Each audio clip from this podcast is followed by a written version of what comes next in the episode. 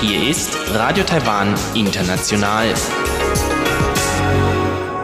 Zum 30-minütigen deutschsprachigen Programm von Radio Taiwan International begrüßt sie Eva Trindl. Folgendes haben wir heute am Freitag, dem 31. Juli 2020 im Programm. Zuerst die Nachrichten des Tages, danach folgt der Hörerbriefkasten. Taiwan gedenkt dem verstorbenen früheren Präsidenten Li Donghui. Präsidentin Tsai Ing-wen würdigt die Beiträge des früheren Präsidenten Li Denghui für das Land. Und das Kulturministerium hält an seinem Vorhaben für eine internationale Medienplattform fest. Die Meldungen im Einzelnen. Im Taipei-Gästehaus wird eine öffentliche Gedenkhalle für den verstorbenen früheren Präsidenten Li Denghui eingerichtet. Bis zum 16. August hat die Bevölkerung Gelegenheit, dem Verstorbenen dort zu gedenken. Der Sprecher des Präsidialamts Alex Huang sagte heute, Ab morgen 10 Uhr bis 16. August wird sie täglich von 10 Uhr bis 17 Uhr geöffnet sein. Die Gedenkhalle wird gerade eingerichtet. Vor allem werden Dokumentationen über sein Leben, wichtige Aussagen und so weiter zu sehen sein, um die Anstrengungen und herausragenden Beiträge des früheren Präsidenten Li Denghui in seinem gesamten Leben für das Land zu würdigen. Außerdem wurde ab heute Mittag drei Tage lang Trauerbeflaggung angeordnet. Der frühere Präsident Li Denghui ist gestern im Alter von 97 Jahren verstorben. Er war der erste demokratisch gewählte Präsident Taiwans. Präsidentin Tsai Ing-wen hat die Beiträge des früheren Präsidenten Li Denghui für Taiwans Demokratie gewürdigt. Tsai sagte heute in ihrer Ansprache auf einem Forum, der frühere Präsident ist der Welt als Mr. Democracy bekannt. In einer turbulenten Ära der weltweiten Globalisierung hat er Taiwan mit einer friedlichen Revolution aus dem Autoritarismus in Richtung Demokratie geführt. Dabei hat er die Robustheit und Blüte von Taiwans Wirtschaftssystem gesichert. Das Demokratiewunder ist etwas, bei dem die Menschen auf der Welt an Taiwan denken. Regierungsbeamte und Politiker verschiedener politischer Parteien haben die Beiträge des früheren Präsidenten Li Denghui gewürdigt. Auch Politiker und Vertreter vieler anderer Länder haben ihr Beileid über den Tod Lis ausgesprochen, darunter US-Außenminister Mike Pompeo, Japans Premierminister Shinzo Abe und ausländische Vertretungen in Taiwan. Das Ziel einer internationalen Medienplattform bleibt gemäß dem Kulturminister unverändert. Das Kulturministerium hatte einen entsprechenden Auftrag an den öffentlich-rechtlichen Fernsehsender Public Television Service, kurz PTS, nach Kontroversen vorerst zurückgezogen. Kulturminister Li Yongde sagte heute bei der Besichtigung einer Ausstellung zu Medien,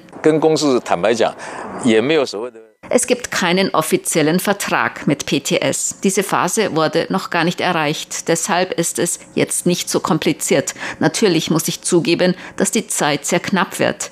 Diese Angelegenheit hat auch Einfluss auf den Zeitplan. Doch unser Ziel bleibt unverändert, am 1. Januar 2021 die internationale Medienplattform zu eröffnen. Gemäß dem ursprünglichen Plan soll die internationale Medienplattform vom Fernsehsender PTS produzierte englischsprachige Videos und Medieninhalte mit Taiwan-Bezug bieten. Damit soll die Welt mehr Informationen über Taiwan erhalten. Der Plan war vom Vorstand von PTS genehmigt worden.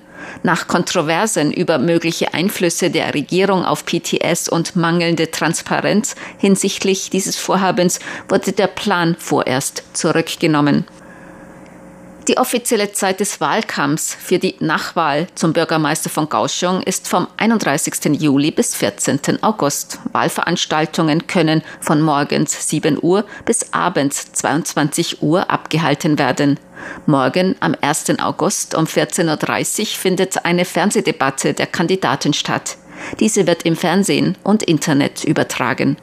Die Nachwahl zum Bürgermeister von Kaohsiung wird am 15. August abgehalten. Zur Wahl stehen Kandidaten der DPP, der KMT und der Taiwan Volkspartei. Der frühere Bürgermeister von Kaohsiung, Han Kuo-yu, war nach erfolgreicher Abwahl am 6. Juni abgesetzt worden. Die Inselgruppe Penghu erwägt die Einführung einer Tourismussteuer. Die Steuer für Penghu-Touristen in Höhe zwischen umgerechnet rund eineinhalb bis drei Euro soll übermäßigem Touristenansturm entgegenwirken und zum Schutz der Umwelt der Inselgruppe beitragen. Auch die Reisequalität auf der Inselgruppe Penghu soll bewahrt werden. Wie die Direktorin des Tourismusamtes von Penghu, Chen Mei-Ling, heute mitteilte, werde man eine Analyse vornehmen. Eine konkrete Planung für die Tourismussteuer werde voraussichtlich im kommenden Jahr erfolgen. Im Jahr 2022 könnte die Tourismussteuer eingeführt werden. Wegen der Covid-19-Pandemie ist die Zahl der Inlandstouristen in Penghu deutlich gestiegen. Gemäß Chen haben vom 1. bis 29. Juli mehr als 260.000 Touristen Penghu besucht. Dies ist ein Anstieg zwischen 20 und 30 Prozent im Vergleich zum Vorjahr. Eine solch hohe Zahl an Touristen beeinträchtige die Reisequalität, so Chen. Penghu plant gemäß Chen außerdem Anreize, damit mehr Touristen im Herbst außerhalb der Hauptsaison Penghu besuchen.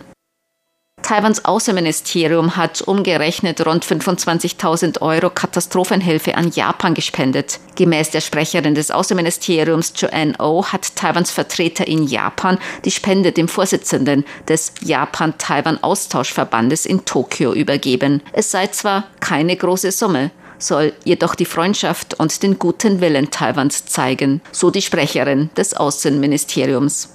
In Japan hatten in den vergangenen Wochen heftige Regenfälle zu Überschwemmungen und Erdrutschen geführt. Präsidentin Tsai Ing-wen und weitere hochrangige Regierungsbeamte haben bereits vorher gegenüber Japan Bedauern und Besorgnis über die Opfer zum Ausdruck gebracht. Taiwans Top-Athleten werden sich ab morgen bei Wettkämpfen messen. An acht Tagen wird Taiwans Olympiateam an Wettkämpfen in zwölf Disziplinen teilnehmen. Dies ist Teil der Vorbereitungen auf die auf nächstes Jahr verschobenen Olympischen Sommerspiele. Taiwanische Sportler und Sportlerinnen hatten sich bereits für 32 Plätze in zehn Sportarten zur Teilnahme an den Olympischen Sommerspielen in Tokio in diesem Jahr qualifiziert. Die Olympischen Sommerspiele wurden jedoch wegen der Covid-19-Pandemie um ein Jahr verschoben. Taiwans Sportbehörde hofft, mit diesen einwöchigen Wettkämpfen den Top-Athleten Taiwans die Gelegenheit zu geben, ihre Wettkampffähigkeit aufrechtzuerhalten. Die meisten Wettkämpfe werden im Sport Training Center in Kaohsiung abgehalten. Ein tropisches Tiefdruckgebiet im südchinesischen Meer kann sich gemäß dem Wetteramt zu einem tropischen Wirbelsturm entwickeln. Das tropische Tief befindet sich etwa 900 Kilometer südwestlich von der Südspitze Taiwans entfernt. Es bewegt sich Richtung Hainan und Vietnam und wird Taiwan nicht direkt beeinflussen. Ein weiteres Tiefdrucksystem südlich der Philippinen wird sich voraussichtlich heute oder morgen zu einem tropischen Tiefdruckgebiet und später zu einem Tropensturm entwickeln. Der Sturm kann Anfang der kommenden Woche Regen über Taiwan bringen. Zur Börse. Die Taipei-Börse hat heute niedriger geschlossen. Der Aktienindex TAIX fiel um 58 Punkte oder 0,46 Prozent auf 12.665 Punkte. Der Umsatz erreichte 207,8 Milliarden Taiwan-Dollar, umgerechnet rund 6 Milliarden Euro. Das Wetter. Heute war es in ganz Taiwan teils sonnig, teils bewölkt, bei Temperaturen zwischen 26 und 38 Grad Celsius in Nord-Taiwan und Höchsttemperaturen zwischen 33 und 36 Grad in Mittel- und Südtaiwan. Die höchsten Temperaturen wurden heute auf der Insel Matsu und Sanxia in New Taipei City mit 39,1 Grad gemessen. Die Aussichten für das Wochenende. Teils sonnig, teils bewölkt. Nachmittags kann es örtlich Regenschauer oder Gewitter geben. Bei Temperaturen zwischen 26 und 36 Grad im Norden und zwischen 26 und 35 Grad Celsius in Mittel- und Südtaiwan. Dies waren die Tagesnachrichten am Freitag, dem 31. Juli 2020 von Radio Taiwan.